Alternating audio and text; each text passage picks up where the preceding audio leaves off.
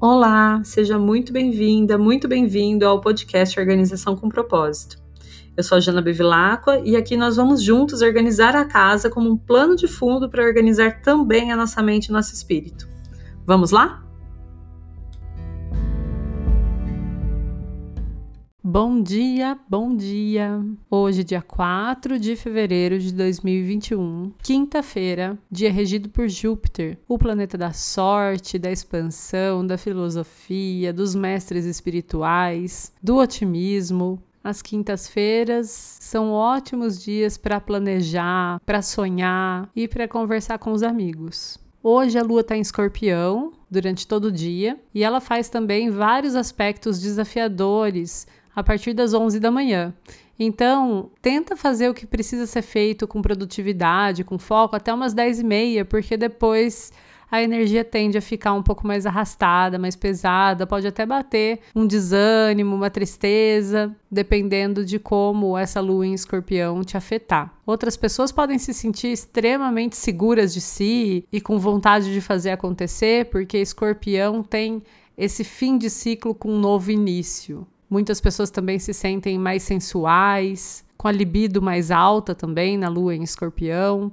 Então observa como é que você se sente, porque assim você também sabe mais ou menos o que esperar sempre que a lua estiver em escorpião.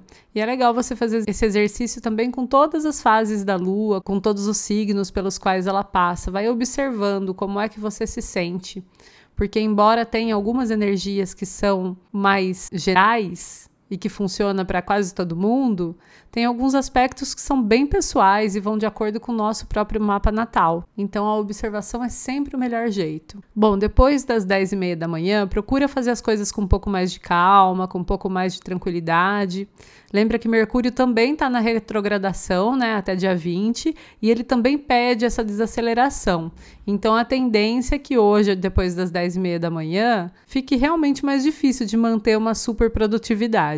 E mais de noitinha, a lua faz outros aspectos que vão ajudar bastante no autocuidado, na meditação, na cura interior. É um momento legal também para tomar um banho de ervas. Aliás, a lua hoje também fica minguante, né? E a lua minguante pede pra gente desapego, pede pra gente deixar ir. Então, esse banho de ervas, de repente, pode ser um banho de descarrego, inclusive para aproveitar essa energia da lua em escorpião, de Mercúrio retrógrado e da lua minguante, hoje é um bom momento também para fazer um exercício de escrever tudo aquilo que você quer deixar ir, que você quer se libertar. E depois que tiver escrito, esse papel queima, mentalizando que você está se liberando desses antigos padrões, dessas antigas crenças, dessas dores e de tudo aquilo que você não quer mais na sua vida. Agora, a tarefa de casa, hoje a gente está na semana 1, né? Então a gente está trabalhando a entrada, o lavabo e os escritórios que representam os nossos inícios, nossa identidade, a saúde, o trabalho, o dinheiro. E hoje a gente vai olhar para cima e tirar as teias de aranha que estão por aí nos cantinhos dessas três áreas.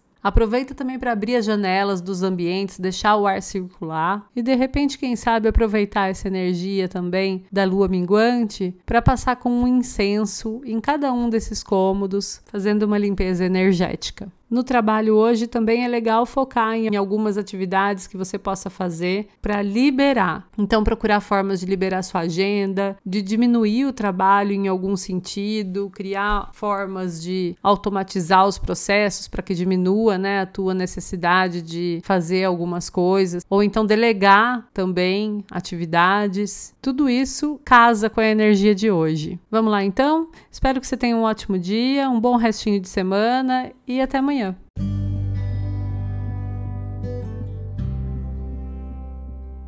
Muito obrigada por me escutar até aqui. Se você gostou desse episódio do podcast, eu convido você a compartilhar com seus amigos, com seus parentes ou com as pessoas que você conhece que estejam precisando de uma dosezinha de organização e de propósito na vida delas. E também a me seguir lá no meu Instagram, janabevilacqua, onde eu compartilho bastante sobre esses e outros assuntos. Muito obrigada mais uma vez e até o próximo episódio.